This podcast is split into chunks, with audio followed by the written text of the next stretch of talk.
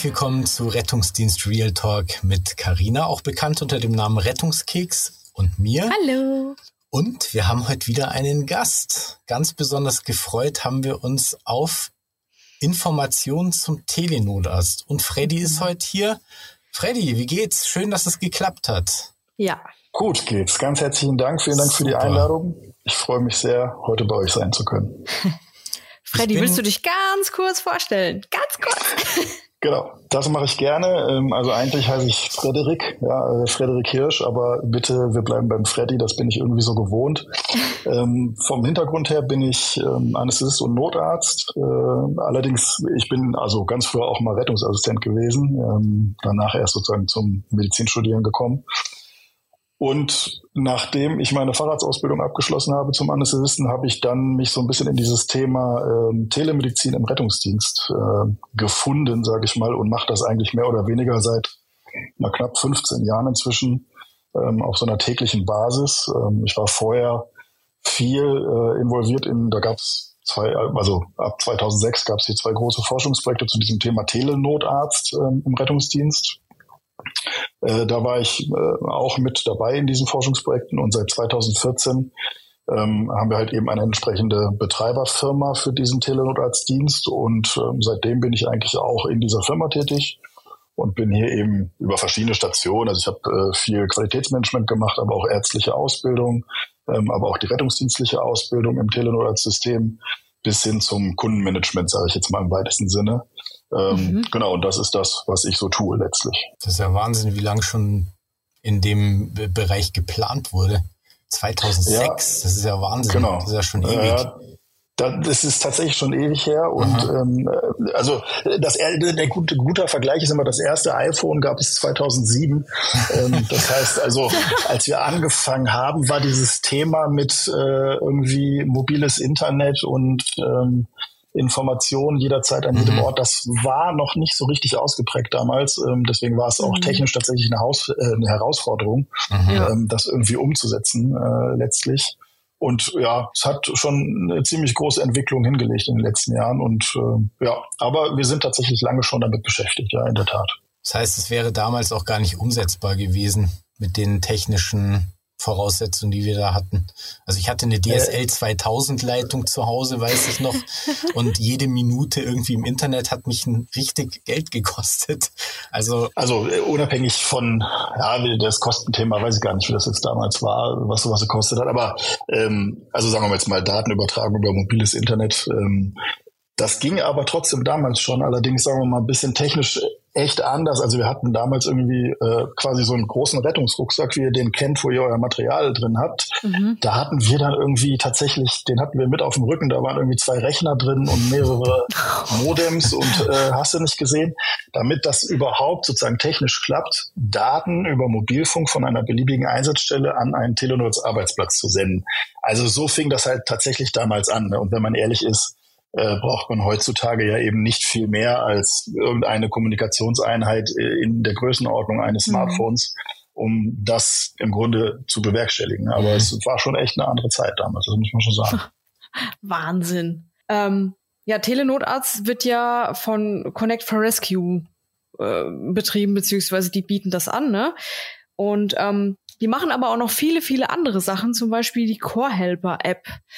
Ähm, das heißt, es ist eigentlich so ein, so ein ganzes Netzwerk, was da gesponnen wird, damit eben die einzelnen Bereiche ineinander greifen im Notfall. Kann man das so sagen? Das kannst du so sagen. Also unser Steckenpferd, sage ich jetzt mal so, ist so mhm. ein bisschen die Digitalisierung der Rettungskette. Das ist so ein bisschen das, was wir uns auf die Fahne geschrieben haben. Und Telenot ist ein Teil davon.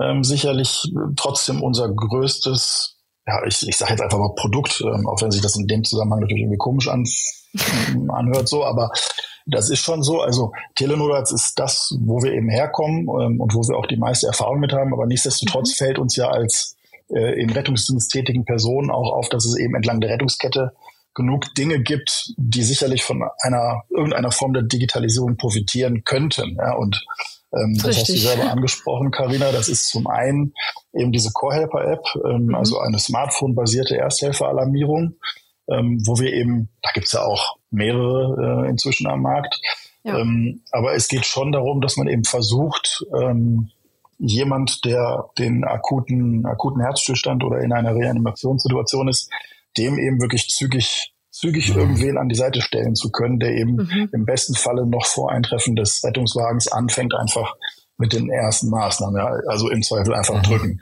ähm, um so letztlich äh, Überleben hoffentlich sichern zu können beim Patienten. Mhm.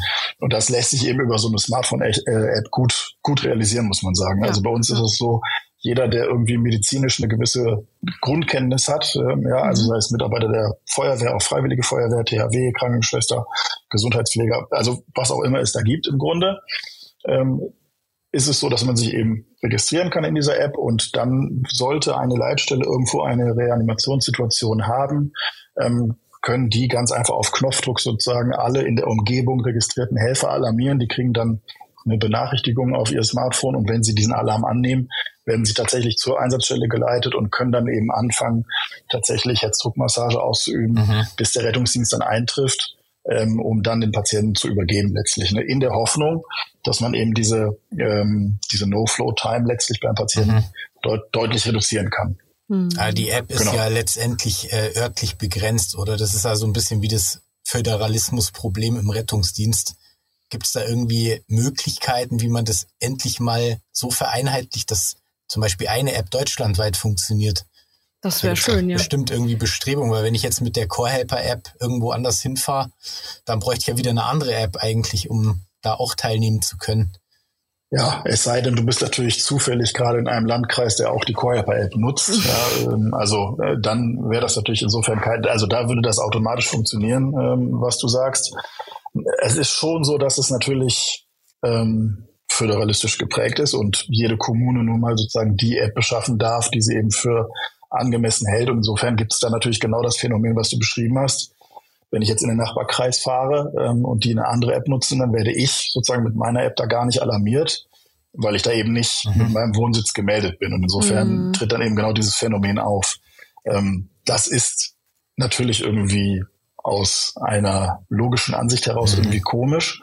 Ähm, und es gibt auch Bestrebungen innerhalb dieser Anbieter, die das anbieten, das wirklich vereinheitlichen zu können. Nicht in dem Sinne, dass es eine App für ganz Deutschland gäbe, aber dass im Grunde egal ist, welche App du nutzt. Mhm. Ähm, wenn du in irgendeinem anderen Bereich bist, du eben trotzdem äh, alarmiert werden kannst, dann eben über deine App, die du halt grundsätzlich nutzt, auch wenn generell da eine andere genutzt wird. Das kommt bestimmt das ist, noch. Das ja, also irgendwie. Äh, es ist kein einfaches Thema, ja, aber es sind alle sozusagen schon bemüht, letztlich natürlich das irgendwie umzusetzen, weil es natürlich sinnvoll ist, das so zu tun. Ne? Also ich glaube, ja. das ist uns allen bewusst, dass es keinen Sinn macht, äh, wenn ich irgendwo an der Kreisgrenze wohne, ja, und irgendwie mhm. drei Meter weiter ist ein Einsatz, aber ich kriege gar keine Alarmierung, weil das eben mhm. jetzt schon in ein neues Kreisgebiet fällt.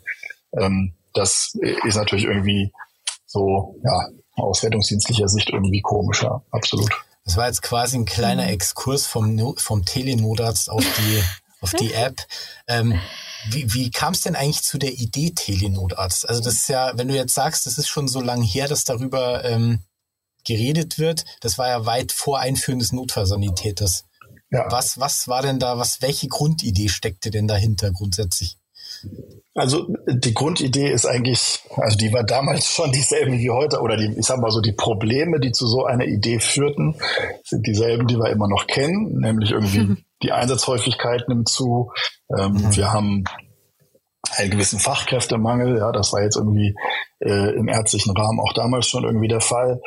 Die Bevölkerung wird älter, es gibt dadurch mehr Einsätze, auch mhm. sagen wir mal die Hemmschwelle, den Notruf zu wählen, ähm, ist ja zumindest gefühlt, ja, nimmt sie irgendwie ab in den mhm. letzten Jahren, ähm, so dass wir als Rettungsdienstler ja auch immer zu immer mehr Bagatellen eigentlich vor Ort sind das ähm, und dadurch äh, wir ja immer mehr Ressourcen irgendwie gebunden haben. So, und das, mhm. diese, also die Probleme gab es damals auch schon. Und die Idee war dann eigentlich, wir waren dann irgendwie, sagen wir auch technikaffine Ärzte, unser, wir kamen alle irgendwie aus der Notfallrettung und dann war einfach so die Idee, was ist denn, wenn wir nicht mehr wie bisher den Arzt zum Patienten kommen lassen, sondern irgendwie die Daten des Patienten zu einem Arzt schicken können, der halt irgendwo sitzt und nicht mehr rausfährt, sondern an so einem Computer sitzt und dann eben die Daten empfangen kann und mit den Leuten vor Ort spricht. Damals ja Rettungsassistenten in dem Fall. Mhm. mhm. Äh, und denen eben dann anweist, was sie zu tun haben ähm, oder welche Medikamente sie spritzen sollen und im Zweifel auch mehr als einen Patienten betreuen kann. Also es können ja eben mehr als ein Rettungswagen zur selben Zeit anrufen und dann kann man eben im Grunde in kürzester Zeit mehr als einen Patienten betreuen. Das war so im Grunde die Idee.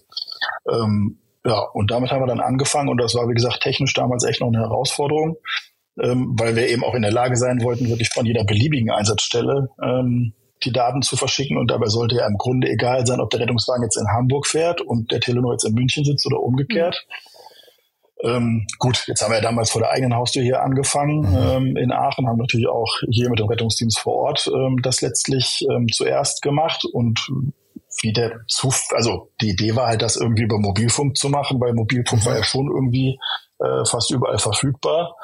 Ähm, und da haben wir dann geguckt, wer kann, wer kennt sich denn mit sowas aus? Und wie der Zufall das so will, gab es halt hier auch dann in Aachen eine Firma, die da sehr speziell, also sehr speziell sich auf Mobilfunk auch tatsächlich, tatsächlich ähm, da ausgelegt hat. Und mit denen haben wir dann quasi die technische Umsetzung gemacht. Und so kam das mhm. Ganze im Grunde äh, so ein bisschen zustande tatsächlich. Und seitdem hat so äh, dann schon ein bisschen größere Kreise gezogen, was uns natürlich sehr freut. Das heißt, du warst quasi wirklich äh, ab Beginn schon dabei. Ja, doch, durchaus. Das, äh, das kann man schon so sagen, ja. Kommen wir zur nächsten Frage. Die bietet sich gerade ganz gut an. Ähm, ihr habt ja mehrere Telenotarzt-Standorte. Werden die gleichzeitig betrieben, 24-7, oder ist immer nur einer von denen besetzt? Ja, die werden schon, schon ähm, zeitgleich betrieben und die sind auch immer alle besetzt. Also mhm. äh, ich muss mal ein bisschen anders anfangen. Also ein Telenotarzt ist im Grunde ähm, wie ein Rettungshubschrauber eigentlich auch zu sehen als überörtliches Rettungsmittel. Ja, der ist, mhm. der ist einfach nicht, der ist nicht gebunden. Also er selber ist natürlich gebunden an seinen Arbeitsplatz in irgendeiner in irgendeiner Leitstelle muss er ja sitzen und hat genau. seinen, seinen Arbeitsplatz da im Grunde vor sich. Aber von wo aus die Rettungswagen ihn anrufen, das ist ja sozusagen wirklich egal, ne? weil, mhm. weil wir eben Mobilfunk nutzen, können die halt eigentlich auch von überall her anrufen. Ähm, und ob der, also es ist völlig wurscht, wo der Telenotarzt sitzt im Grunde. Ähm, es gibt aber schon immer so eine Art sagen wir mal, großregionalen Bezug. Also ähm, mhm. du hattest ja gesagt, wir haben drei im Moment, drei Zentralen, wo ein Telefonat mhm. sitzt. Aktuell ist es tatsächlich so, dass wir eine Zentrale ähm, hier in Aachen haben, es gibt eine Zentrale in Greifswald und es gibt eine Zentrale in Hessen im Main-Kinzig-Kreis. Jetzt ist es schon so, dass generell so eine Art lokaler Bezug besteht. Das heißt, die Rettungswagen so aus dieser Großregion hier um Aachen herum, also die Kreise, also Aachen selber, ähm, der Kreis äh, um Aachen herum, die Städteregion Aachen, aber auch die mhm. angrenzenden Kreise wie Euskirchen, Heinsberg, Düren, die rufen alle erstmal primär sozusagen ich sage jetzt mal in Anführungsstrichen, den nächsten Telenotarzt an. Ähm, in Aachen dann, ja. Der, genau, ne? Und in der Telenotarzentrale Greifswald rufen eben die äh, Rettungswagen aus den Bereichen Vorpommern, Greifswald und Vorpommern-Rügen an. Und in Hessen ist es dann genauso. Die hessischen Rettungswagen rufen dann erstmal sozusagen auch den hessischen Telenotarzt an. Mhm. Das, ähm, das, das macht auch grundsätzlich erstmal so ein bisschen Sinn, dass man eben sagt, es macht ja auch äh, am Ende weil man sich das eben wie so ein überörtliches Rettungsmittel halt vorstellen muss, macht es ja auch Sinn, mit mehreren Trägern sowas gemeinsam irgendwie zu betreiben. Ne? Es macht jetzt ja keinen Sinn, dass jeder Kreis seine eigene Telenor oder seine eigene Telenor-Zentrale irgendwann hat, sondern es macht nur Sinn, dass man irgendwie mit mehreren Kreisen eben einen Telenor hat und alle Rettungsmittel aus dem aus den verschiedenen Kreisen können den dann eben anrufen. Mhm. Ähm, und insofern ist das schon so, dass die natürlich dann auch alle besetzt sind. Ähm, sollte es aber so sein, aus welchen Gründen auch immer, dass irgendeiner dieser Plätze mal nicht besetzt ist. Ja, es kann ja mhm. verschiedenste Gründe haben. Entweder wirklich akut Personalengpässe, wobei das ähm, jetzt wirklich eher selten ist. Oder es kommt mal irgendwie zu einem großflächigen Stromausfall ähm, oder sonst irgendwas. Sowas kann ja einfach passieren. Ähm, ja. Dann kann man natürlich sozusagen, diese Plätze sind dann schon entsprechend untereinander vernetzt, sodass man sagt, also sollte jetzt irgendein Platz ausfallen, dann ist das im Grunde für uns jetzt, sage ich mal, ein Knopfdruck. Ähm, mhm. Und dann würden alle Rettungsdienstbereiche, äh, alle Rettungsfahr äh, Rettungswagen aus dem Bereich, wo der jetzt gerade ausgefallen ist, können dann eben auf andere Bereiche ähm, äh, einfach dahin aufgeteilt werden und rufen dann da entsprechend an. Das mhm. ist im besten Fall für die Rettungsdienstmitarbeiter merken die das gar nicht. Ne? Also die merken mhm. vielleicht, dass der Dialekt sich jetzt ein bisschen geändert hat von demjenigen, der da sitzt. Das kann natürlich sein. Es wird sicher spannend, In, wenn Bayern mit äh, Nordrhein-Westfalen kommuniziert. Ja, weiß man nicht. Ne? Also, äh, aber ich glaube, als, als Anwender merkt man das auch sehr schnell. Ne? Wenn da einer jetzt irgendwie Hochdeutsch redet, ich glaube, äh, man merkt dann, dass man da irgendwie vielleicht auch anders mhm. sprechen äh, kann. Aber im Grunde ist es so, egal wer hier anruft, wir zeigen bei uns im System immer diese regionalen Besonderheiten an. Ne? Das heißt, wir sehen immer genau, welcher Rettungswagen ruft von mhm. wo an. Äh, und wenn es da Verfahrensanweisungen oder SAAs gibt, dann werden die mhm. SAAs aus dem Bereich angezeigt. Ähm, und auch die medikamentöse Ausstattung eines Rettungswagens ist im Grunde hinterlegt, so dass wir wirklich sehr genau wissen, auch wenn wir da noch nie Notarzt gefahren sind, ähm, wie handeln die eigentlich. Ja? Also wenn die jetzt ein akutes Corona-Syndrom haben, dann machen die eins, zwei, drei und dann spritzen die dies und jenes in folgender Dosierung. Und das sehen wir dann und dann würden wir genauso, wie man das dann eigentlich auch da vor Ort erwartet, entsprechend ähm, mhm. das anweisen, was, was, was zu tun ist. Also insofern das macht schon Sinn, ja, solche Plätze auch wirklich sozusagen miteinander in einem Netzwerk zu betreiben, damit man eben, sollte es mal zu einem Ausfall kommen, das irgendwie auch tatsächlich auffangen kann. Da ist ja in der Bestrebung, dass ja gesamt, das gesamte Deutschland mit Telenotärzten versorgt werden soll irgendwann. Wie viel braucht man denn, wenn man jetzt jedes Rettungsmittel mit, mit der entsprechenden Technik ausgestattet hat? Wie viel braucht man da? Das müsste ja echt eine Menge sein. Ja, ich glaube, es ist gar nicht so viel, wie man jetzt, wie man jetzt wahrscheinlich im ersten Moment annehmen würde. Ähm, also es gibt Berechnungen tatsächlich dazu und nicht von uns. Da hat die Universität in Maastricht hat man da Berechnungen zu angestellt. Ähm, so als ganz grobe Faustregel, sagen wir mal, für 1,2 Millionen Einwohner braucht man im Grunde einen Telenotarzt. Ja, also einen Telenotarztplatz, der halt eben 24 Stunden besetzt ist. Das ist so diese grobe Richtlinie. Das hängt jetzt natürlich schwer damit zusammen, wie ist der Bereich, ähm, der sich dafür interessiert, eben jetzt auch strukturiert? Ja, ist das sehr ländlich geprägt zum mhm. Beispiel und hat das eine sehr große Flächenausdehnung? Oder ist das sehr eng alles irgendwie gepackt, wie jetzt bei uns hier im Ruhrgebiet beispielsweise? Ja, da hast du ja auf kleinerer Fläche sehr schnell diese Zahl irgendwie erreicht ähm, und brauchst natürlich dann auch auf kleinerer Fläche im Grunde mehr Telenot-Standorte. Und wo du eben große Flächenkreise hast mit nicht so ähm, dichter Besiedlung, ja gut, da hast du halt ein Telenot, der dann eben für mehrere große Kreise dann auch in der Flächenausdehnung irgendwie äh, da ist. Aber also Fläche und Entfernung spielt ja in so einem System einfach keine Rolle. Ja, das ist mhm. ähm, also für die Notfallsanitäter und Sanitäterinnen ist es halt im Grunde tatsächlich ein Knopfdruck. Ja, die drücken auf einen mhm. Knopf ähm, und dann klingt, also in Anführungsstrichen klingelt das Telefon beim Telenotarzt. Der geht dann eben dran und sobald er dran geht, ähm, ist er im Gespräch mit denen, der sieht sofort die Vitaldaten des Patienten, der kann anfangen zu dokumentieren, der sieht ähm, die Standardarbeitsanweisung, wenn er eine Diagnose festgelegt hat. Ähm, und er sieht eben die Krankenhäuser in der Umgebung und wenn es das gibt, so einen Bettennachweis, dann sieht er den auch und ähm, dann können, kann er eben auch hinterher noch mitentscheiden, wo es am besten hingehen soll. Und insofern ähm, spielt jetzt tatsächlich Fläche und Strecke mehr oder weniger keine Rolle, ja, um jetzt erstmal den Telenor ins Spiel zu bringen, sag ich mal. Mhm. Das ist so ein bisschen der große Vorteil. Aber deswegen, um auf deine Frage ähm, zurückzukommen, das ist gar nicht so einfach zu sagen, wie viele braucht man. Ähm, aber ich glaube, man kann sich da wahrscheinlich so ein bisschen orientieren an der Anzahl von Hubschraubern, die es so gibt. Ähm, das wird irgendwie so ähnlich irgendwann sein, denke ich mal. Also nicht jeder, mhm. wie ich anfangs schon meinte, nicht, nicht jeder Kreis braucht seinen eigenen Telenotarzt, sondern es macht Sinn, dass sich irgendwie ähm, Trägergemeinschaften bilden, wo es dann eben auch Sinn macht, irgendwo einen eben zu haben und alle angeschlossen rufen den an. Mhm. Wie läuft's denn bei euch? das ist eine gute Frage. Boah, generell ich gut. Ich habe damit Nein, gar also, keine Berührungspunkte bis jetzt, also außer dass ich immer wieder davon gelesen habe und ähm, dass hier in Straubing jetzt irgendwie ein Standort ähm, quasi aufgebaut wurde und mehr weiß ich aber. Wir haben ja zum Beispiel noch das LP15 auf dem, auf dem Auto. Also da gibt's gar keine Übertragung und nichts. Also wir müssen jetzt erstmal genau. umstellen und dann erst kann man ja auch auf die ganzen Telemetriedaten zugreifen und so. Ja. Also gewisse technische Voraussetzungen müssen natürlich gegeben sein. Ne? Also es ist also es ist natürlich erwartbar, dass irgendeine Technik, die vor vor 20 Jahren mhm. mal irgendwie in Verkehr gebracht wurde, vielleicht heutzutage nicht in der Lage ist, dem gerecht zu werden, was man da fordert. Ähm, aber äh, das will ich jetzt gar nicht, äh, also auch vielleicht gibt es ja auch da Möglichkeiten, das, das kann ich jetzt nicht beurteilen. Aber im Grunde ist es so, also mal alle Geräte, die irgendwie in der Lage sind, Daten zu übertragen, können natürlich irgendwie eingebunden werden in so ein System. Mhm. Ähm, und Jetzt hast du gesagt, da gibt es dann irgendwie einen Standort, aber man muss wirklich äh, im Hintergrund haben, im Hinterkopf haben, es ist wirklich egal eigentlich, wo dieser Standort ist. Ne? Also solange die Infrastruktur stimmt ähm, und man das betreiben kann, dann ist es eigentlich völlig egal, wo der sitzt, der Telenotarzt. Jetzt hast du ja gefragt, wie läuft es bei uns? Ähm, also bei uns läuft es natürlich jetzt schon ein bisschen länger. Ne? Das muss man natürlich auch sagen. Wir haben das seit 2014, ähm, also knapp zehn Jahren im Regelrettungsdienst hier. Und inzwischen ist das so, das ist einfach ein fester Bestandteil des Rettungsdienstes bei uns. Ne? Also das mhm. ist, bei uns gibt's halt so und so viele NEFs, aber auch eben ein Telenotarzt. Und das ist allen Beteiligten irgendwie ist das tatsächlich bewusst und das ist in Fleisch und Blut. Ne? Also jeder Rettungswagen weiß, dass er zu jeder Zeit den Telenotarzt anrufen kann. Mhm.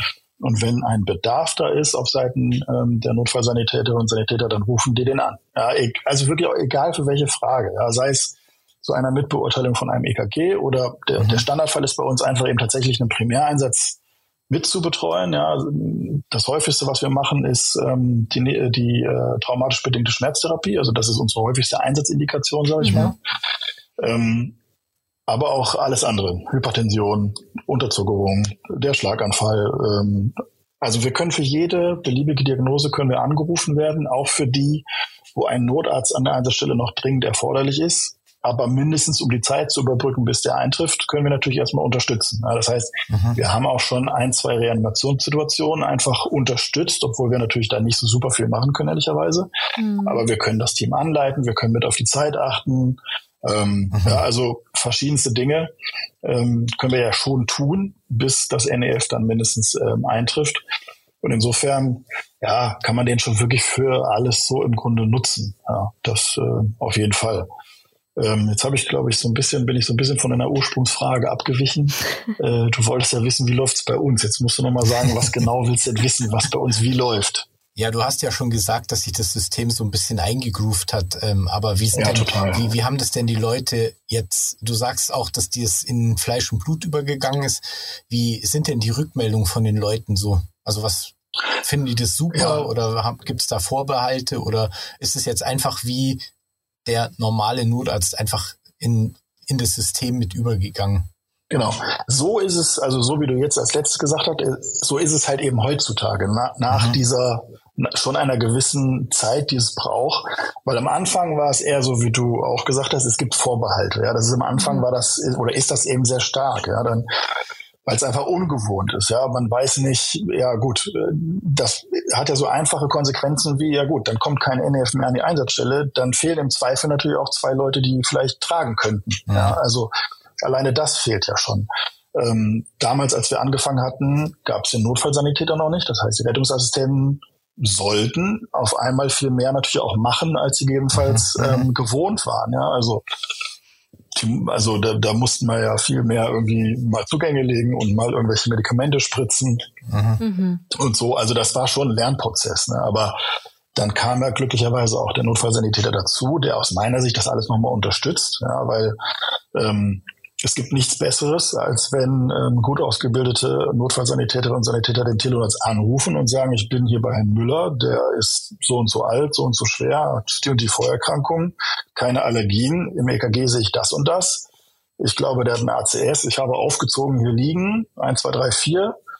Ich würde spritzen, dies, jenes und das, bist du einverstanden. Ja, und wenn, wenn mhm. mein Gesprächsanteil in diesem ganzen Einsatz besteht aus absolut so machen wir es, bitte leg los, dann gibt's ja nichts Besseres. Ja, also dann ähm, ist der gut durchdiagnostiziert. Ich kann im Zweifel meinen Senf noch zu abgeben, wenn ich das denn muss. Ähm, aber der Patient hat halt seine Medikation äh, ziemlich zügig. Mhm. Und das Team vor Ort hat nochmal die Rückversicherung, dass ich eben auch nochmal mit drauf geguckt habe und wir alle auf dem richtigen Pfad sozusagen sind ähm, und kann dann eben für das Team dokumentieren, ja, weil ich sitze da ja im Warmen und Trocknen und ich habe Zeit und ich mache dann ja eben auch die Dokumentationsarbeit für das Team mhm. und kann eben dann auch gucken, wo ist das nächste geeignete Krankenhaus für den frei und wo gibt's Kapazitäten und melde den dann da an. Also das heißt, im Sinne der, sagen wir mal, der der patientenorientierten äh, Behandlungsqualität ist das natürlich dann schon viel wert, ehrlicherweise. Ne?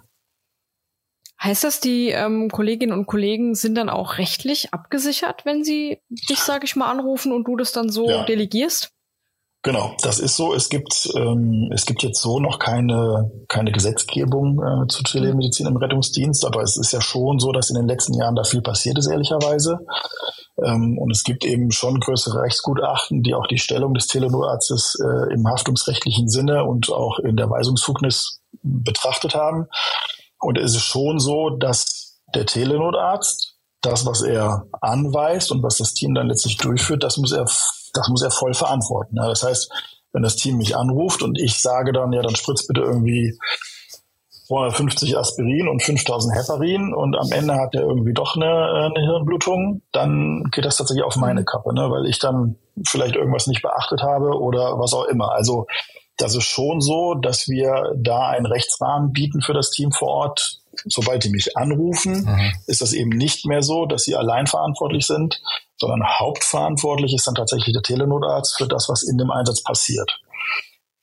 Also ab dem Zeitpunkt des Anrufs, ne? nicht mhm. für Sachen, die davor liefen, kann er natürlich keinen, kann er natürlich nicht sozusagen irgendwie die Verantwortung übernehmen, weil da war er ja nicht involviert. Aber ähm, also das ist schon so. Insofern ist das, glaube ich, auch wirklich ein gutes Instrument ähm, mhm. für den Notfallsanitäter immer dann, ja. wenn er sozusagen am Ende seiner SAA angekommen ist und es hat eben doch noch nicht geholfen und man muss Therapie in irgendeiner Form eskalieren oder weitertreiben, dann kann man den natürlich super anrufen. Ne? Oder auch Transportverweigerung, Transportverzicht, all diese Dinge ähm, kann man eben auch super darüber abbilden. Gab es denn da schon nennenswerte Zwischenfälle, weil du sagst, dass der Telenotarzt dann die haftungsrechtliche Verantwortung hat?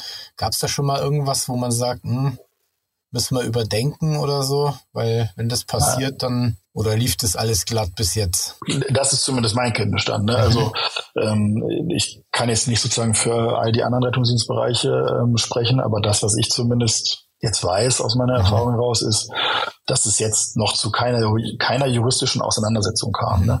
Ähm, das System ist natürlich auch nicht frei von Komplikationen. Also natürlich gibt es trotzdem medizinische Komplikationen. Es kann ja sein, ähm, dass du als Telenotarzt Novalgin anweist, ja, und der Patient auf die Frage, haben Sie Allergien, hat er Nein gesagt. Und er wusste auch bisher nicht, dass er eine Allergie vielleicht hat, ja, weil er es noch nie bekommen hat in seinem Leben. Ähm, und dann spritzen wir ein Medikament und dann kriegt er eine allergische Reaktion. Mhm. Das ist natürlich jetzt nicht eine Komplikation, weil du ein technisches System ähm, mit eingebunden hast, sondern das ist einfach eine Komplikation, wie sie uns tagtäglich dann begegnen kann. Mhm. Ähm, obwohl wir eben alles gemacht haben, um solche Komplikationen auszuschließen, kann sowas natürlich trotzdem passieren. Ja.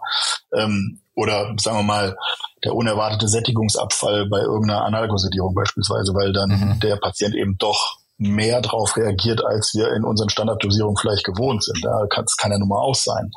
Ähm, aber das sind eigentlich alles Sachen, die haben wir A schon alle erlebt und B kann man sie wirklich gut auch dann trotzdem handeln, ja, weil wir fairerweise natürlich mit den Teams immer drüber sprechen vorher, wenn wir sagen, ja, pass auf, ähm, also gerade am Anfang war das so, ne? wenn wir dann gesagt haben, jetzt spritzen wir Ketanes und Dormicum, aber denkt dran, ne? gleich wird der Patient wirklich sehr müde sein, er wird dir nicht mehr antworten und ich leg schon mal irgendwie auch Sauerstoff, äh, ja, muss schon mal äh, griffbereit sein und auch ein Beutel im besten Fall. Mhm. Wenn das alles klar ist im Vorhinein, dann funktioniert das auch wirklich reibungslos, ja, das muss man schon auch sagen, auch wenn es dann zu einer Komplikation kommt, dann kann man das eben genauso weiterbannen, als wären wir eben als Notärzte mit vor Ort. Ja. Gut, aber dass es keine juristische Auseinandersetzung gab und so, das sagt ja auch einiges über das System, nachdem das ja jetzt schon doch zehn oder fast zehn Jahre läuft und so. Also ja, ja also gut. natürlich, das ist schon, genau, das ist auf jeden Fall gut. Ja, also ja. das ähm, will ich auch nochmal klar betonen. Es gibt natürlich den großen Vorteil, also das sind natürlich auch viele Faktoren, die da mit reinspielen, warum das äh, im besten Fall auch wirklich flüssig läuft, so ein System. Das zum einen wollen wir ja also zum einen haben wir ja inzwischen Notfallsanitäter als medizinisch qualifizierte Personen, also besser qualifizierte Personen als damals noch die Rettungsassistenten eben vor Ort. Das ist natürlich für uns als Telenotärzte echt ein Mehrwert, ne? Muss man ganz klar sagen, weil einfach der mhm. Ausbildungsstandard ja auch echt höher ist.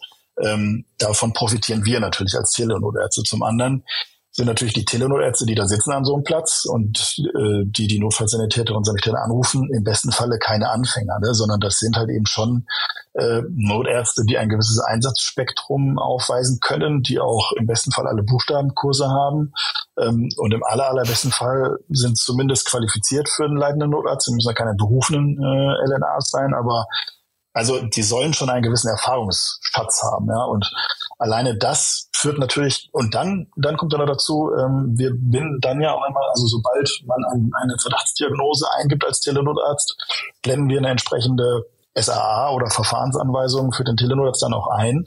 ähm, so dass wir eben sicherstellen können, dass so ein Patient wirklich immer leitliniengerecht auch behandelt wird. Ne? Und alleine mhm. diese diese drei Aspekte sorgen natürlich dafür, äh, dass wir schon, sagen wir mal, sehr leitliniengerecht und äh, patientengerecht äh, unsere Patienten dann auch behandeln können. Ne?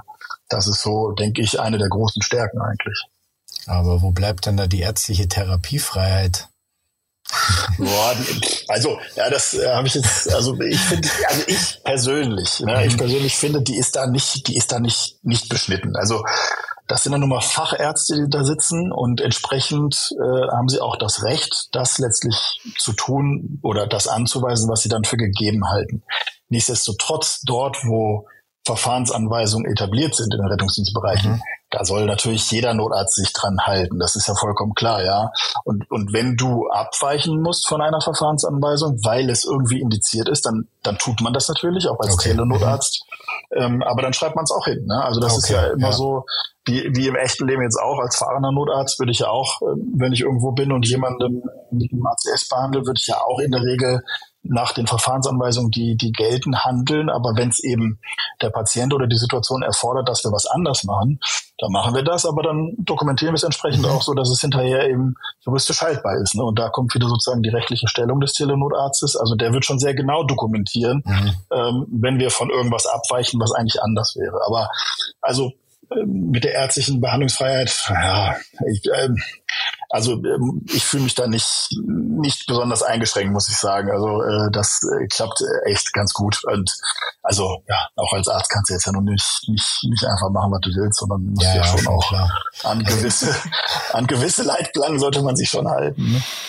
Also ich bin auch ein Fan von Leitlinien und so und das ist ja einfach eine gemeinsame Sprache, ja und man sieht ja auch, äh, dass immer dann Schwierigkeiten so richtig prominent werden, wenn irgendjemand von diesen Leitlinien abweicht. Ja, und dann da gibt's dann die Schwierigkeiten, da fangen dann, fängt dann dieses, der Ablauf an zu äh, stottern und man muss rückfragen und ja, und wenn halt Leitlinien beachtet werden, dann ist das alles, die kennt jeder und jeder weiß, wovon er spricht. Das, da, da, das ist so, ne? Also das ist exakt so, wie du sagst und so, ich meine, das weißt du selber, so ein Einsatz, und das hast du ja gerade auch beschrieben, so ein Einsatz läuft ja auch viel besser und viel mhm. flüssiger, wenn alle, wie du gesagt hast, dieselbe Sprache sprechen. Ne? Und das ist halt eben solche Leitlinien sorgen halt dafür, dass wir eben alle dieselbe Sprache sprechen können.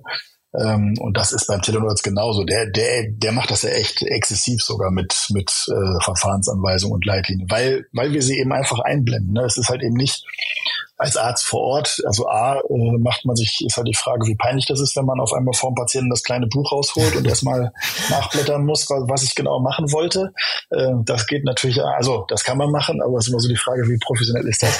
ähm, aber äh, also dem Telenotarzt, und das ist natürlich das, das Gute an so einem digitalen System, dem wird das halt einfach dem wird das halt eingeblendet. Da kann er sich kaum, kaum gegen wehren fast. Und dann ist man mhm. natürlich auch verleitet, tatsächlich da nochmal drauf zu gucken ähm, und eben auch nochmal wirklich die Indikation und die Kontraindikation abzuklappern und ah ja, äh, liest man nochmal kurz die Medikamentenliste von dem vor, ach so, er nimmt doch was zur Blutverdünnung, ja, dann ähm, äh, überlege ich nochmal kurz. Also das hilft schon, ja, einfach, dass man mhm. eben so ein digitales System da verwendet und, und wir sitzen nun mal hier und wir haben halt eben, der große Vorteil ist, wir sind nicht dem Stress der Einsatzsituation ausgeliefert. Ne? Also mhm.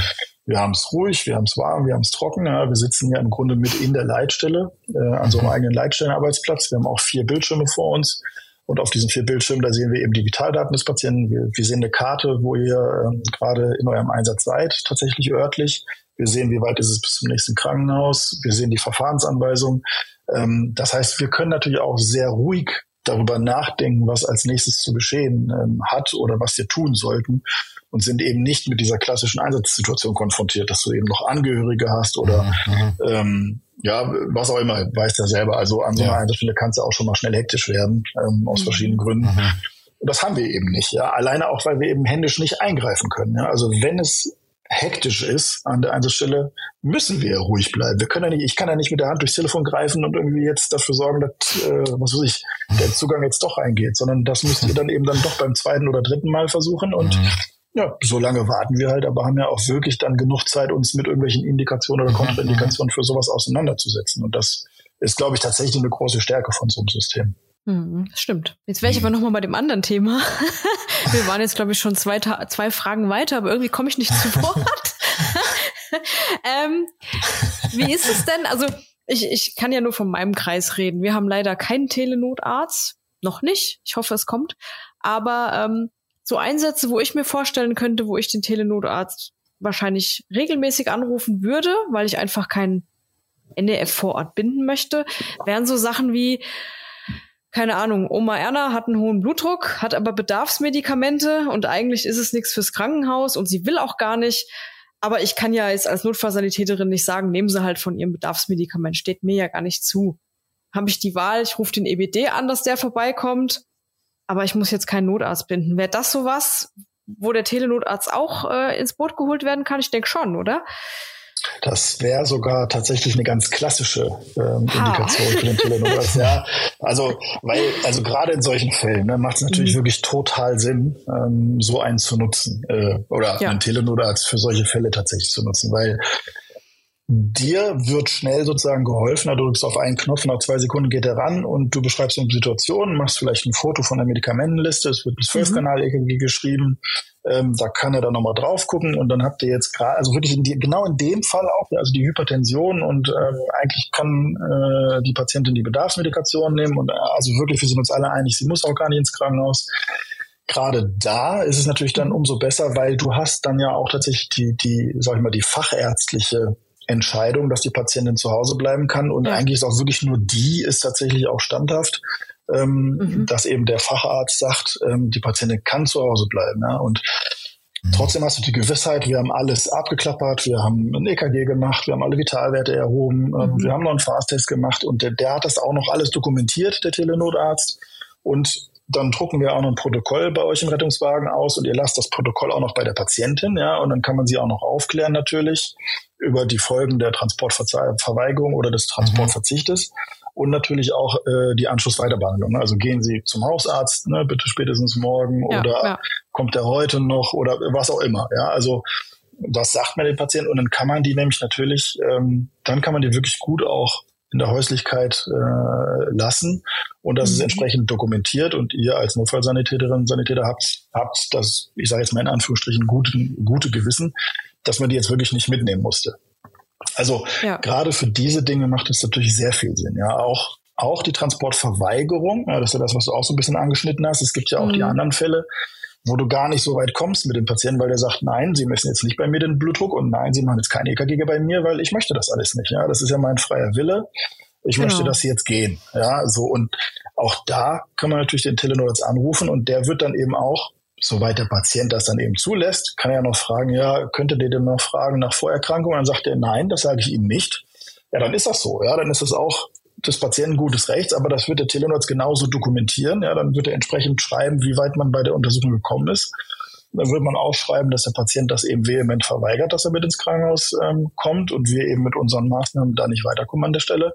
Und auch das wird ausgedruckt und den Patienten zu Hause gelassen. Ja, einfach damit man mhm. Nachweis hat, ähm, was wir gemacht haben. Aber ich sage mal, diese, diese juristische Last äh, ist eben nicht mehr beim RTW, sondern tatsächlich beim mhm. Telearzt in dem Sinne. Ja. Und das macht gerade für solche, also gerade für solche Indikationen macht es natürlich ja. super, super Sinn, ähm, sowas zu machen, weil du eben kein, kein Notarzt sozusagen binden musst, ähm, sondern eben diese Ressource, ja, du hast die Ressource Notarzt eben dann an anderer Stelle frei und äh, im besten Fall kann er eben dann zu dem Einsatz fahren, wo er dann auch wirklich gebraucht wird.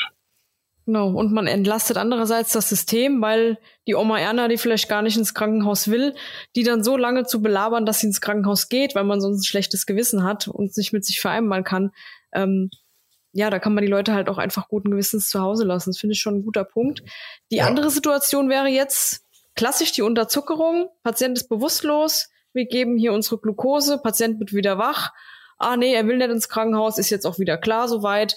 Aber eigentlich ist es so der Moment, wo man sich denkt, hm, also gerade war er noch bewusstlos, eigentlich ist er noch gar nicht fähig, das wirklich rechtsgültig zu sagen, dass er zu Hause bleiben will. Ne? Wäre auch ein Punkt, wo ich sagen würde, okay, das ist Total. was für Telenotarzt. Ja. Ne? Absolut. Also ähm, haben wir, also haben wir auch wirklich sind auch oft Einsätze, die wir, auch einfach oft betreuen, ähm, mhm. diese diese Einsätze. Das kommt aber, also so ein Einsatz ist ja dann auch wirklich, ähm, ja, ist ja immer abhängig von dem Einzelfall, muss man auch klar sagen. Also ja, auf jeden da, Fall, klar. Wenn ein Angehöriger vor Ort ist, der dir eben dann auch glaubhaft versichert, ähm, ja, kennen wir seit 20 Jahren, haben wir schon x-mal durchgemacht, diese Situation. Mhm äh, der Angehörige selber ist geschult im Umgang äh, mit der mit der Gesamtsituation oder mit der Zuckererkrankung des Patienten, wie auch immer, dann ist das natürlich was anderes, als wenn du den Patienten irgendwo alleine vorfindest und genau das eintrifft, was du gesagt hast. Ja, jetzt irgendwie, äh, klar ist jetzt wieder klar, aber gerade eben war noch bewusstlos. Also auch das wird in Teledorats mit dem Team vor Ort gemeinsam entscheiden. Wie mhm. ist die mhm. Situation vor Ort? Was sind die Rahmenbedingungen? Und macht es Sinn, dann eben Patienten mitzunehmen oder nicht? Aber es ist schon so, das ist auch ein bisschen das, was du gesagt hast, Karina. Wir wollen natürlich auch das System entlasten an anderer Stelle, indem wir eben nicht jeden Patienten ins Krankenhaus befördern ja. und eben auch sagen wir mal, die aufnehmenden Häuser natürlich im Sinne des Patientenstroms irgendwie äh, da versuchen zu entlasten. Ja, das heißt nicht, dass wir auf Teufel komm raus, äh, Teufel komm raus jeden jetzt zu Hause lassen, aber die, wo wir wirklich eben auch ärztlicherseits der Meinung sind, die müssen jetzt wirklich nicht mit ins Krankenhaus, die lassen wir dann auch zu Hause. Aber das wird entsprechend dokumentiert und ähm, mhm. im Zweifel müssen wir da eben auch die Verantwortung übernehmen. Genau. Guter Punkt, auf jeden Fall. Ist denn die Nutzung des Telenotards, ist die denn gebunden an, an eine, zwingend an eine Bildgebung? Also, oder kann ich jetzt zum Beispiel, wenn jetzt die ländliches Gebiet, Handynetz nicht so gut, Datenübertragung funktioniert nicht richtig, also kann ich dann auch einfach anrufen und kann dann sagen, pass auf, ich habe jetzt dieses und jenes, könnten wir dieses und jenes machen oder funktioniert das dann eher nicht so? Also aus meiner, aus meiner Sicht, aber das ist jetzt, da fragst du natürlich auch sozusagen genau den richtigen in dem, in dem Falle. Ich, also ich brauche kein bewegtes Bild von der Einsatzstelle, mhm. um die Einsatzsituation irgendwie für mich erfassen zu können und daraus eben äh, Handlungsstränge abzuleiten. Das, das mögen andere anders sehen, aber ich brauche einfach kein Videobild, ja, weil es also es mhm. bringt mir nichts, ja. Ähm, natürlich kann man irgendwie an der Einzelstelle eine Kamera aufbauen und irgendwie da irgendwie filmen, aber das, also ich brauche das in keinem Fall, ja. Es ist vollkommen ausreichend und äh, deswegen wollen wir auch Notärzte hier sitzen haben, die eine entsprechende Einsatzerfahrung mitbringen. Aha, Weil wenn aha. du anrufst und du sagst mir, ich bin Brian Müller, der ist 46, der ist irgendwie 100 Kilo schwer, ist Raucher und hat irgendwie seit zwei Stunden hat er jetzt irgendwie Luftnot und hat Brustschmerz und er strahlt den linken Arm aus und irgendwie, ich glaube, der ist auch ein bisschen kaltschweißig. Dann muss ich Herrn Müller nicht sehen. Also wirklich nicht. Ja. Also dann, ich habe eine grobe Vorstellung davon, wie ein Herr Müller in dem Status aussieht, wie du ihn mir beschrieben hast, und das reicht mhm. mir dann. Ähm, was wirklich super gut ist, sind Fotos von Medikamentenlisten oder Fotos von vergangenen Arztbriefen oder im, im Pflegeheim ein Foto vom Überleitungsbogen. Ja, das sind einfach Dinge, die machst du nebenbei als Notfallsanitäter, ja, während du ähm, was weiß ich, mit mir sprichst ähm, oder der, der andere gerade die Medikamente aufzieht und dann noch ähm, eine Sekunde Zeit findet, klack ein Foto machen von mhm. der Medikamentenliste. Das wird auch automatisch übertragen. Dann kann ich mir das durchlesen äh, und mir da meine Gedanken zu machen. Du musst dich ja vor Ort gar nicht mehr damit auseinandersetzen. Ja, du hast ja deine Schuldigkeit getan, indem du ein Foto geschickt hast und ob da jetzt irgendwelche Indikationen oder Kontraindikationen für unsere Medikation draufstehen, ja, das muss äh, der Telenor sich natürlich gefälligst irgendwie überlegen. ähm, aber deswegen, also das ist aber, das ist aber so mein ganz persönlicher Standpunkt. Also ich brauche das gar nicht, dass wir irgendeine Form von Bewegtbild hätten. Ja, das mögen andere anders sehen. Ja, es gibt ja auch Leute, die sagen, ja, man muss aber auch den Telenot als Rettungswagen sehen können und der Telenot soll mit dem Patienten sprechen. Das kann man alles machen. Ähm, ich glaube aber, dass das zu unnötiger Einsatzzeitverlängerung führt, mhm. weil ja. ihr seid ja vor Ort, ja. Ihr habt eine Anamnese erhoben, ihr habt eine körperliche Untersuchung gemacht, ja. Im besten Fall habt ihr das 12-Kanal-EKG schon geschrieben und euch da schon Gedanken drüber gemacht. Und ich bin immer froh, wenn die Notfallsanitäter mir sagen, was denen auffällt im 12-Kanal-EKG, weil dann würde ich da ja auch meine Aufmerksamkeit drauf richten. Mhm. Und wenn wir jetzt den Patienten noch mit einbinden ins Gespräch, ja, und dann fängt Herr Müller wieder an. Ach, Herr Doktor, wissen Sie, vor zwei Jahren, da war das ja, ne, also ihr das wisst ja, worauf ich hinaus will. Ja, genau. Ja. Dann, ne, dann hat er euch das schon mal erzählt und jetzt erzählt er mir das nochmal und ja. in der Zeit steht ihr da irgendwie rum und habt irgendwie macht gar nichts. Also das kann man alles so machen. Ich sehe das nur anders, ehrlicherweise. Ne? Also ich bin schwer dafür, dass man diese Kommunikation im Telenotarzteinsatz auf dem professionellen Level halten sollte, nämlich zwischen Team vor Ort und Telenotarzt. Ja? Ihr seid die Augen und die Ohren und ihr sprecht mit dem Patienten und wir sprechen im besten Fall gar nicht mit dem Patienten. Also wenn es ganz dicke kommt, ja, und ihr seid der Meinung, der Patient muss ins Krankenhaus, der will aber nicht so und ich bin dann auch noch der Meinung, der muss ins Krankenhaus, dann könnt ihr mir natürlich sozusagen, können wir dem das Telefon reichen und ich kann den anrufen und ähm, ich spreche dann als Arzt mit dem Patienten in der Hoffnung, dass wenn der Herr Doktor jetzt nochmal gesagt hat, es wäre aber gut, dass sie gehen, dass er dann vielleicht wirklich mit will. Das ist ja. so die einzige Situation, wo das vielleicht mal Sinn macht. Aber in der Regel ist das super gut, wenn die Anamnese schon durch euch gelaufen ist und quasi wirklich auf das Profiniveau dann natürlich auch abstrahiert wird und ihr nur noch mit den, mit den, mit den absoluten ähm, Schlüsselfakten um die Ecke kommt, ne? nämlich mhm. ja hier 46 männlich, zwei Stunden Luftnot, äh, Brustschmerz, keine Allergien, keine Vorerkrankung, zack, zack, das sind 20 Sekunden nach HBCD und Sampler und ich weiß genau, was der hat. Also das ist halt eben viel besser aus meiner Sicht. Deswegen ist Bewegtbild, bin ich gar kein Fan davon. Ja, das mhm. ist aber jetzt wirklich eine ganz, ganz, ganz persönliche Meinung. Ähm, was das Allerwichtigste ist, ist einfach die Kommunikation zwischen Team und Telenotarzt. Ne? Also mhm. selbst, und das ist das, was du vorhin mal angesprochen hast, was ist, was ist, wenn ähm, es doch schwierig ist mit Mobilfunk oder wenn irgendwie eben die Infrastruktur nicht so gegeben ist. Da muss man zum einen dazu sagen, inzwischen ist das irgendwie ist schon überall eigentlich ausreichend Infrastruktur, dass, dass das meiste davon geht, was man so machen möchte. Aber solange Sprache funktioniert, ist eigentlich schon alles gewonnen. Ja, mhm. wenn, selbst wenn ich jetzt, aber da, auch das muss jeder Telenor für sich entscheiden, selbst wenn ich jetzt die Vitaldaten nicht sehen würde, aber du mir sagst, der Bluetooth ist 120 zu 80, also warum sollte ich dir das nicht glauben? Ne? Also mhm. das ist ja mhm. jetzt, also gerade deswegen wollen wir auch diese Kommunikation zwischen den Profis auf beiden Seiten, ähm, weil ihr seid vor Ort. Ja, ich meine, du siehst ja, dass der Druck 120 80 ist. Ja, und wenn ich das jetzt gerade mal eben nicht sehen sollte, weil ihr durch ein Funkloch fahrt, ähm, aber du es mir noch sagen kannst, dann ist ja alles gut. Also für mich Stimmt. ist da alles geregelt dann. Ne?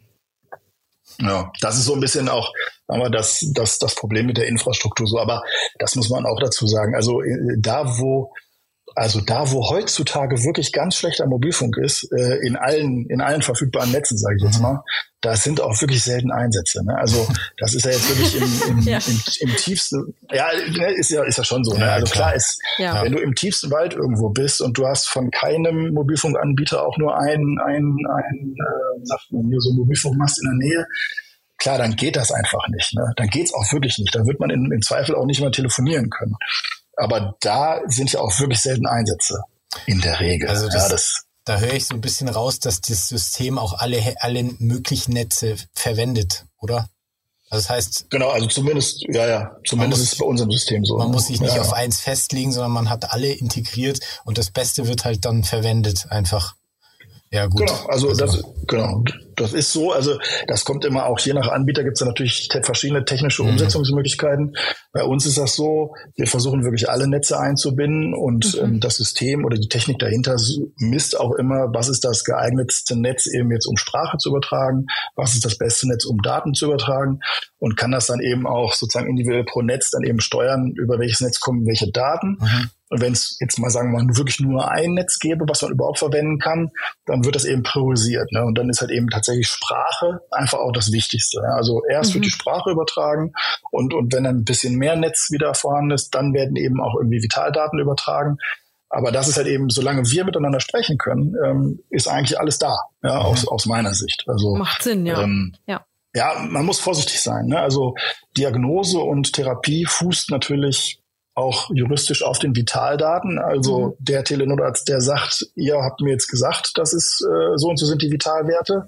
Der muss dafür natürlich am Ende selber gerade stehen, dass er das so gemacht hat. Ne? Wenn, ähm, aber das muss jeder für sich selber entscheiden. Also das, äh, aber das klappt im täglichen Leben ganz gut, ehrlicherweise. Und wie gesagt, diese Einsätze, wo man also, wo man jetzt kaum Daten kriegt, das gibt's fast gar nicht. Ne? Also das ist schon sehr selten, dass man dass man jetzt irgendwie in Bereichen ist, wo es so schlecht ist, dass man so gerade telefonieren kann, das ähm, ist schon eher eher wenig. Mhm. Ja, und im Zweifel, wenn er den Patienten, äh, na klar kann man einen Patienten natürlich auch erstmal erst versorgen als Notfallsanitäter, ähm, aber wenn man trotzdem sozusagen noch, bevor man zum Krankenhaus fährt, gerne den Telonatz erreichen möchte, kann man ja auch mal 500 Meter weiterfahren ähm, und dann eben immer noch anrufen. Das geht ja auch. Wie hoch ist denn so die durchschnittliche Auslastung? Kann man da, da gibt es ja mit Sicherheit einen Zahlenrahmen, oder? Vom ja, Team? Ja, den gibt's durchaus. Ähm, ich muss nur dazu direkt sagen, das ist wie im echten Leben. Ne? Also mhm. wenn draußen wenig los ist, dann ist bei uns auch wenig los. Okay. Und wenn sonntags ja. nachmittags alle Fahrzeuge irgendwie im Stall stehen, äh, ja, dann haben wir natürlich auch keinen Einsatz. Aber das ist tatsächlich wie bei einem NEF auch. Ja, das, das merkt man auch. Also wenn im Tagesverlauf die NEFs häufig draußen sind, dann sind wir auch relativ oft äh, im Geschehen, weil auch die mhm. RTGs einfach häufig draußen sind und es gibt schon ein, also es gibt schon, also wir als, als Individuum sitzen immer zwölf Stunden da, also wir haben eine zwölf Stunden Schicht. Und es gibt schon eben Schichten, da hast du, da geht dir abends, kommst du echt mit roten Ohren nach Hause, weil du den ganzen Tag äh, wirklich telefoniert hast und hast irgendwie 18 oder 20 Einsätze gemacht. das ist schon dann relativ viel. Also das kommt mhm. aber wirklich drauf an. Also wir wissen aus, aus der, ja, aber wir wissen aus der Vergangenheit, dass irgendwie diese, ja, wie das so klassischerweise ist. Ne? Sonntags ist weniger los als montags und im Vormittagsbereich ist immer mehr los als irgendwie nachts. Und es gibt immer so zwei, also es gibt im Tagesverlauf immer zwei so Einsatzspitzen, das ist irgendwie zwischen neun und elf Uhr und dann wir das um, das um 17 Uhr. Da sind irgendwie die, immer die meisten Einsätze. Aber da, das scheint so zu sein wie äh, bei den fahrenden äh, Kollegen und Kolleginnen mhm. eben auch. Das ist so, so ganz klassisch. Aber ja, also wir haben schon wir haben schon, wir sind schon gut ausgelastet. Also ich meine, man kann immer noch mehr machen. Es ist jetzt keiner, also ich glaube, es hat sich noch keiner irgendwie jetzt da überarbeitet. Ähm, aber wir machen ja nicht nur nicht nur Primäreinsätze, sondern wir klären ja auch Verlegetransporte mit ab. Also wir kriegen ja von der Leitstelle ähm, beispielsweise auch Verlegeanfragen, die eine Arztbegleitung ähm, erfordern. Und da telefonieren wir eben mit den abgebenden und aufnehmenden Krankenhäusern, wie der Patientenstatus ist. Und dann unterstützen wir eben auch die Leitstelle in äh, in der Findung des richtigen Rettungsmittels für so einen Transport. Also muss da überhaupt ein Arzt mit oder reicht, reicht auch ein RTW komplett oder äh, geht vielleicht auch RTW mit Telenotarzt für so einen Transport? Also das machen wir schon auch echt viele, muss man sagen, mhm. dass man diese diese Verlegung abklärt einfach. Das sind eben so organisatorische Dinge, die wir noch nebenbei tun. Also insofern, wir haben schon ähm, genug zu tun auf jeden Fall. Aber ja, ne, ich, wie gesagt, Sonntag, sonntags nachmittags mhm. ist auch schon mal echt, echt ruhig. Mhm. Also das ist so wie im echten Leben auch. Ja, ja du hast ja gesagt, ähm, ich glaube, drei Einsätze kannst du pro Person, ne? Pro Telenotarzt. Äh, ja, also zumindest zur selben Zeit. Ne? Also, zur selben ähm, Zeit, genau, parallel. Genau. Ja, das kommt immer auf die Person an, die da sitzt. Ne? Also rein technisch mhm. gesehen können natürlich unendlich viele Rettungswagen zur selben Zeit anrufen im Prinzip. Ähm, aber so als sagen wir mal, als Individuum, die man da sitzt, also man schafft es wirklich gut, sagen wir mal, drei Patienten oder drei Rettungswagen auch zur selben Zeit zu betreuen. Ähm, das System unterstützt einen, ja, also man wechselt einfach den Einsatz, dann wechseln die Vitaldaten zum richtigen Patienten, das Gespräch wechselt zum richtigen Rettungswagen, ähm, was weiß ich, die Kartenansicht äh, wechselt dahin, wo der RTW eben ist, also so, dass du auch wirklich weißt, mit wem du sprichst ähm, und, und worum es geht. Aber also drei kriegt man gut hin. Ja, es sei denn, einer von denen ist wirklich, ähm, sagen wir mal, rot triagiert. Ja, also wäre mhm. jetzt wirklich ähm, schwer krank oder leb lebensbedrohlich irgendwie krank. Ähm, dann muss man natürlich als Telenotarzt tatsächlich auch so ein bisschen priorisieren. Ja, dann würde man äh, den anderen eben sagen, pass auf, leg schon mal einen Zugang, mach schon mal einen Zwölfkanal, ich melde mich in fünf Minuten bei dir ähm, und muss dann eben den roten Patienten irgendwie ein bisschen äh, besonders also vorziehen, sag ich mal. Das muss man selber, das, das lernt man so mit der Zeit, wie man das am besten macht. Ähm, aber drei geht schon gut. Also drei kann man wirklich eigentlich mhm. ganz locker, wirklich zur selben Zeit äh, betreuen. Und äh, das kommt also so oft, dass man jetzt wirklich irgendwie drei oder mehr hätte, kommt auch nicht vor. Also wir haben im Moment, ähm, sagen wir mal, hier an die Telezentrale in Aachen sind bestimmt so irgendwie 50, 55 Rettungswagen, die uns hier anrufen können ähm, insgesamt. Mhm. Also, dass man da jetzt wirklich drei zur selben Zeit hätte, das ist schon nicht ganz so häufig. Aber so zwei, also das, dass man wirklich zwei ähm, Rettungswagen parallel betreut, das kommt schon durchaus häufiger vor. Aber okay, das, das, funktioniert eigentlich echt. echt das heißt aber, dass, ja. dass ein Rettungswagen jetzt in der Warteschleife hängt, weil alle Notarztzentralen komplett ausgelastet sind, kommt in der Regel weniger vor. Genau, also es kommt auf jeden Fall, also es kommt eigentlich nicht vor, also es kommt ja. nicht vor, muss man auch dazu sagen, weil wir natürlich, also wenn man jetzt anruft und nicht sofort dran geht, dann ist man da doch tatsächlich, wie du schon gesagt hast, in so einer Art Warteschleife. Ne? Mhm. Ähm, aber wenn dich kein Telenotarzt innerhalb von 30 Sekunden dran nimmt, dann kommt eben auch so eine automatisierte Ansage, äh, der kann jetzt nicht, ja, der ist jetzt einfach nicht verfügbar, bitte NEF nachfordern bei Bedarf. Das mhm. kann ja wirklich sein, dass der eben schon drei betreut und jetzt ruft der vierte an und er so, ja, kann ich jetzt einfach nicht. Ne? Also kann ich jetzt einfach mhm. nicht annehmen. Und dann kann man den sozusagen auch einfach äh, auslaufen lassen, aber spätestens nach 30 Sekunden wird dieser Anruf eben automatisch beendet, damit man nicht so viel Zeit an der Einsatzstelle verliert. Okay. Und das Team hört dann eben die Ansage, also geht jetzt nicht, wenn wirklich Bedarf ist, dann halt ein NEF nachfordern. Und das mhm. schulen wir den Teams natürlich auch, wenn ihr das hört, dann müsst ihr nicht nochmal versuchen anzurufen. Das machen die wirklich nur, wenn es nicht anders geht. Ähm, und dann muss man als Team natürlich einfach nochmal beurteilen, die Situation. Brauche ich wirklich jetzt einen Arzt an der Einsatzstelle? Es wäre natürlich schön gewesen, wenn ich den Telenor jetzt gerade dazu fragen hätte können, aber eigentlich weiß ich vielleicht, was ich tun will und tue das. Äh, nach SAA und fahre dann eben dann entsprechend ins Krankenhaus oder man muss halt eben NEF nachfordern, klar. Also mhm. diese Möglichkeiten gibt es dann. Ähm, jetzt habe ich dich, Karina, habe ich schon mal bei, das ist jetzt ganz was anderes, aber irgendwie fällt mir das gerade ein, dass ich dich schon mal bei Connect for Rescue gesehen habe. Also irgendwo ja. hast du mal was, wie ist es denn da eigentlich dazu gekommen? Wie habt ihr euch kennengelernt? ja, äh, ich, ähm, ich habe halt gesagt, ich möchte mir gerne mal die Telenotarztzentrale anschauen. Mhm. Und ähm, wir haben da tatsächlich ein paar Videos gedreht, zusammen mit dem Marcel Wilhelm, der da auch zur gleichen Zeit war. Und ja, ich habe mir das alles mal angeguckt, habe mir das von Freddy damals schon erklären lassen. Mhm. Ähm, haben uns da schon super nett unterhalten und ich habe schon ein paar coole Infos bekommen und auch beklagt, dass wir es bei uns im Kreis nicht haben. Nee, weil es einfach so ist. Also wenn du in deinem Kreis ähm, dieses System nicht hast, du hörst zwar viel davon, also wir haben es im Nachbarlandkreis, der Main-Kinzig-Kreis hat es. Ähm, ich habe bisher nur Gutes gehört, aber wenn du halt selbst noch nie damit gearbeitet hast, ähm, hast du halt einfach kein Bild vor Augen. Ne? Du weißt so grob, mhm. was passiert, da hängen Kameras im RTW, ähm, ne, die haben ein Headset auf, können dann den Telenotarzt anrufen. Aber irgendwie so wirklich damit zu tun hatte ich halt nie. Und von daher fand ich das eine echt coole Erfahrung. Und äh, ja, so kam das eigentlich.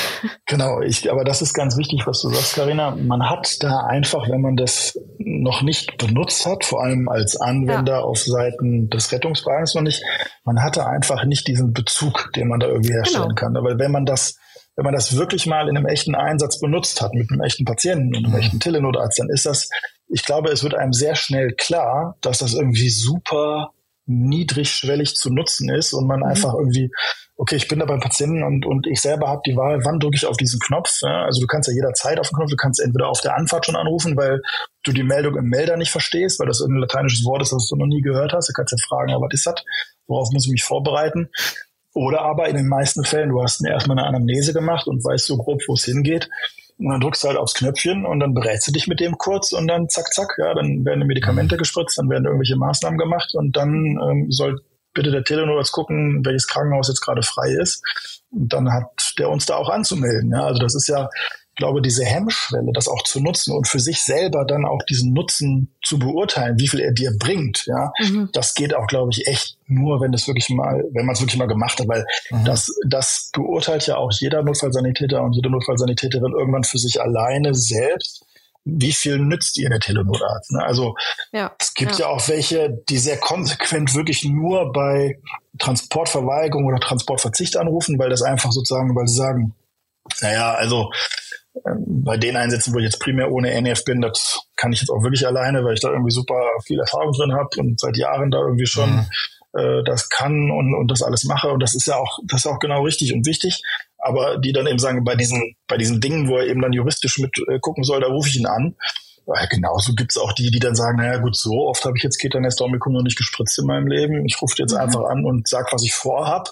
Und entweder der schreit laut Stopp und, und hält mich auf oder er sagt halt eben, ne, genau so machen wir es und dann geht's halt eben los. Also das beurteilt, glaube ich, jeder für sich irgendwie so im, im, im Verlauf. Ja, also ähm, ja, das ist schon, also es ist so ein bisschen, wie wir anfangs schon gesagt haben, am Anfang ist es man muss einmal diese, diese Hemmschwelle muss man überwinden, ja, dass man mhm. den mal angerufen hat. Und wenn man dann aber merkt, dass es für einen selber was bringt, ja, ich glaube, dann ist man sehr geneigt dazu, den auch großzügig einzusetzen. Mhm. Und dafür ist er auch da. Also, das ist ja wirklich so. Also wir haben auch, genauso haben wir auch eben die erfahrenen Notfallsanitäter, die dann eben nur sagen, ja gut, EKG ist jetzt nicht mein absolutes Steckenpferd, dann rufe ich halt eben zur Mitbeurteilung den nochmal an. Ja, das haben wir auch sehr oft, ne, dass man eben sagt, ähm, ja, hier kannst du noch mal mit aufs EKG gucken, ich sehe ja. das und das, ist das genauso oder siehst du da noch irgendwas, was wir bedenken sollten? Ne? Und ja, das, das geht schon echt gut. Also finde ich aber auch sagen. total richtig und wichtig. Bevor ich da entweder gar nichts mache und sag auch nur, habe ich nicht gesehen, wird schon nix sein. Dann lieber zu sagen, hey, ich bin ja. mir jetzt kein NEF vor Ort, sondern der Telenotarzt ist dafür ja genau richtig. Ich bin mir kein Notarzt hier. Finde ich genau. eine super Sache. Also ja, absolut. ist ja auch ja. Patientensicherheit letztendlich, ja, dass man sich nochmal rückversichert. Also ja, total. Und vor allem ist es ja auch so, es ist ja für die Notfallsanitäter und Sanitäter draußen ist ja einfach die Chance, eben diese Unterstützung nochmal zu bekommen wie du schon gesagt hast, Karina, ohne dass der jetzt da vor Ort sein müsste, weil das ist ja dann immer noch mhm. so eine, auch nochmal so eine Hemmung, ja, dass man sagt, ja eigentlich Also eigentlich wäre schon gut, wenn da einer aufs EKG drauf guckt, aber dann muss der jetzt ja hier hinkommen und ja. dann nur deswegen und so. Das ist ja auch in der Tat schwierig, also das ist ja auch doof dann in so einer Situation, ne? Aber den wirklich einfach kurz anzurufen und der hat alle Informationen da mhm. und irgendwie dauert dieses Gespräch insgesamt 30 Sekunden und dann ist alles klar. Da ist also, da hast du keine Zeit verloren, aber dafür umso mehr Informationen gewonnen. Ne? Und mhm. ja, das ist halt schon ziemlich, ziemlich ideal, ja. Naja, also insgesamt kann man wohl sagen, als zumindest ist es aus meiner Sicht so, dass wir in Deutschland, äh, also ich würde behaupten, eins der besten Rettungsdienstsysteme der Welt haben. Also wir haben Notfallsanitäter, dreijährige Ausbildung, wir haben die Möglichkeit, heilkundliche Maßnahmen auszuüben in gewissem Rahmen. Dann kann man sich jederzeit einen Arzt an die Einsatzstelle rufen, wenn die Hütte wirklich brennt. Ja, und jetzt gibt's halt noch die Möglichkeit, einfach mal rückzufragen, wenn man sich in irgendeinem Bereich unsicher ist oder so. Und hat dann einfach ein Arzt so im Rahmen eines, ja, wie so ein Callback-Verfahrens am Telefon. Ja, wo gibt's denn sowas? Also, ich glaube, äh, ja, das, ja, äh, irgendwo, ja. ganz egal. Man mag ja immer so ein bisschen neidisch nach Amerika, oh, die Paramedics und so, aber nee, das, äh, wir sind besser. Ist schon gut. Wir sind besser. Ist schon gut. Das kann ich einfach so aus meiner Sicht sagen. Also wir sind schon gut aufgestellt, da gebe ja. ich dir absolut recht. Wobei ich, also muss ich dazu sagen, wir fahren ja, wir sind ja hier sehr grenznah zu den Niederlanden. Und also die haben ja auch keine Notärzte, sondern auch Paramedics. Und also da muss ich auch sagen, die sind aber, also ich glaube schon, das sehe ich ähnlich wie du, dass wir ein sehr gutes Rettungssystem haben in Deutschland. Ähm, absolut. Ähm, aber andere können auch viel. Also das merke ich jedes Mal, wenn wir irgendwie als NEF äh, in die Niederlande fahren. Da mhm. äh, stehe ich auch, oder da kann man schon auch noch was lernen. Ne? Also das ist auch nicht schlecht. Aber äh, ja, aber das ist halt genauso, wie du sagst. Aber deswegen ist natürlich auch so ein Telenet-System gerade in Deutschland gekommen, weil wir natürlich so ein, so ein System auch fahren, die natürlich mit, mit den Ärzten im System irgendwie auch ähm, äh, also sind halt eben ein fester Bestandteil. Ne? Und diese Paramedic-Systeme mhm. wie in Amerika oder eben auch in den Niederlanden, wo es ja eigentlich keine Ärzte im Rettungsdienst gibt, da ist immer die Frage, wie sehr profitieren die von so einer Telenotarztlösung? Wenn die eh mhm. eh keine Notärzte eigentlich haben, warum, also wen sollen sie denn dann anrufen? Ja, ihren Teleparamedic vielleicht, ja, kann natürlich sein, aber ähm, da könnte man natürlich wiederum sagen, ja gut, die können natürlich im Zweifel vielleicht irgendeinen Spezialisten anrufen. Also wenn die jetzt wirklich irgendwie einen sehr ausgewöhnlich äh, ausgefallenen was weiß ich, äh, lass es den geburtshilflichen Notfall sein mhm. oder ja, keine Ahnung, irgendwas, was wir wirklich nicht oft haben. Aber da dann vielleicht irgendwie Rücksprache zu halten mit einem Spezialisten, sowas wäre ja auch denkbar. Ne? Aber ich glaube, da hast du schon recht. Ähm, da hast du schon recht, Christian. Also wir haben schon ein gutes System, aber äh, genau, man kann das System natürlich noch verbessern und Telenot ist eine Möglichkeit davon. Es ist, soll nichts mhm. ersetzen.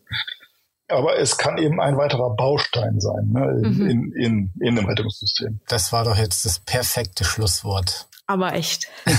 also, das hätte man gar nicht besser planen können. Äh, ja, wir werden Connect for Rescue auf jeden Fall verlinken, dass ihr euch da auch Informationen zu äh, abrufen könnt. Genau. Und ja, ich bin gespannt, was da noch kommt. Ja, also. Ja, ich auch. Ich hoffe, da kommt noch so einiges. ich gehe sehr stark davon aus. ja. Auf jeden Fall sehr schön, dass du hier warst und uns hier Rede und Antwort gestanden bist und ein bisschen was über das System erzählt hast. Und ja, schreibt uns gerne eure Meinung in die Kommentare. Ich bin gespannt, was ihr vom Telenodas haltet. Arbeitet ihr möglicherweise selber auch schon damit? Welche Erfahrungen habt ihr? Ja, ich bin gespannt. Und dann freuen wir uns von euch zu lesen. Freddy, danke, dass du da warst. Vielen Dank, Freddy. Vielen lieben Dank für die Einladung. Ja, ich danke War schön, euch. dich mal wieder zu sehen. so ist es. Danke, danke und äh, bis bald. Bis bald. Ciao zusammen. Bis bald, ihr Lieben. Macht's gut.